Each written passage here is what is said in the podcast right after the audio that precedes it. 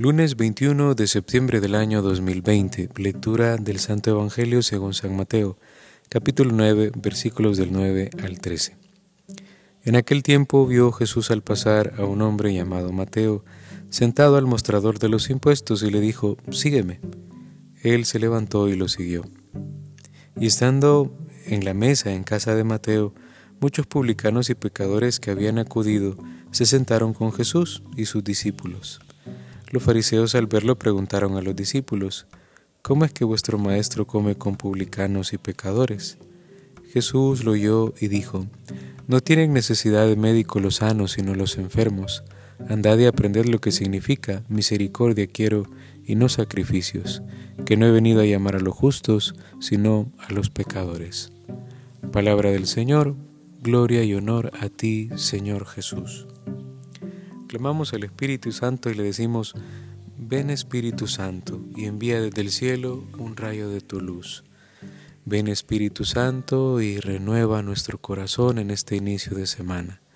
Ven Espíritu Santo y ayúdanos a comprender qué significa la conversión, qué significa la escucha atenta de tu palabra y qué, se, y qué significa la prontitud para responderte. Ahora decimos Jesús, ¿qué de nuevo? Estamos ante un texto muy bonito, en principio escrito por San Mateo, ya que hoy celebramos una fiesta especial. Hoy 21 de septiembre se celebra la fiesta de San Mateo Apóstol. Y hay que tener en cuenta, en el sentido quizás más literal del texto, que Jesús aprovecha cualquier oportunidad que tiene para poder seguir llamar, poder seguir llamando a sus discípulos. En este caso, iba pasando por una calle concreta, normal, y vio sentado en el mostrador de los impuestos a un hombre llamado Leví o también Mateo. Y el Señor le dijo con claridad, sígueme. No se conocían de la nada, pero el Señor le dijo con fuerza, sígueme. Seguramente que Mateo ya tenía en su corazón ciertas inquietudes entonces se levantó y lo siguió.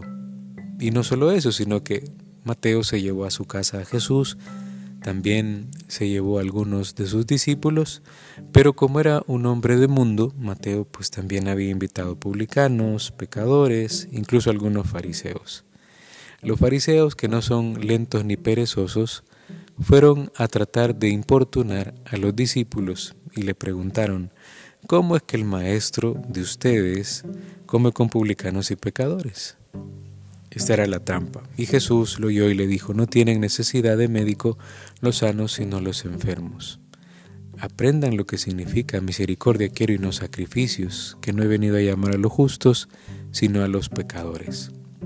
Desde el punto de vista de fe podríamos decir con claridad que el Señor está llamando con prontitud, que el Señor está invitando a su seguimiento, también nos habla con claridad de conversión, de la necesidad de poder estar de cara a Dios reconociendo nuestros pecados.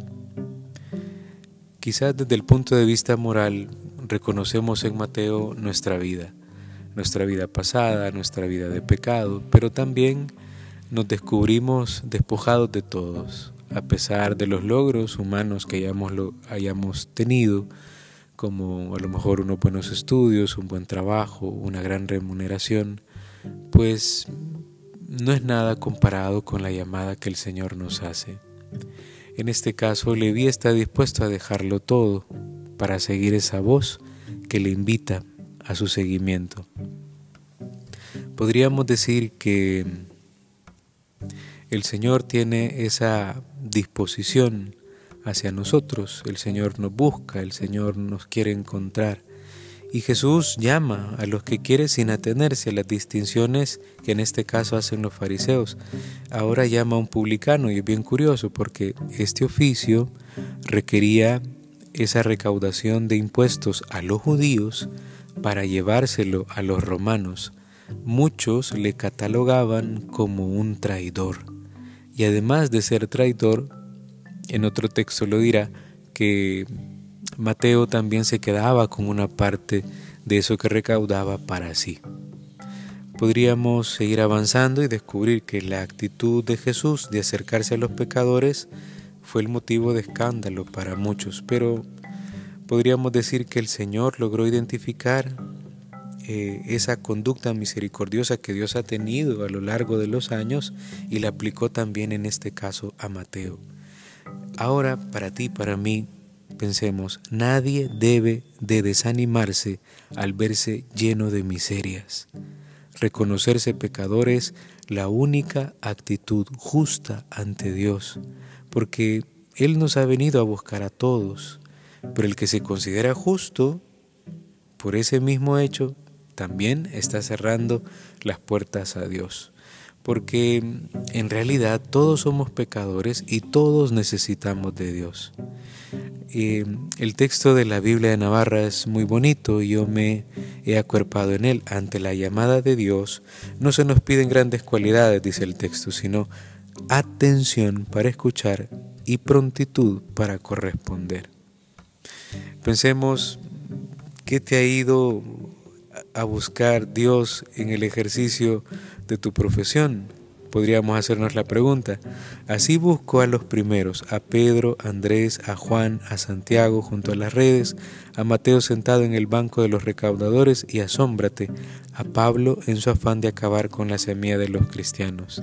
Así es el Señor, se mete en nuestra vida porque sabe que hay algo en nuestro corazón que puede servir para seguir anunciando el Evangelio, pero sobre todo, lo que el Señor quiere, lo que el Señor tiene es sed de tu conversión y de la mía. Ave María Purísima, sin pecado concebido.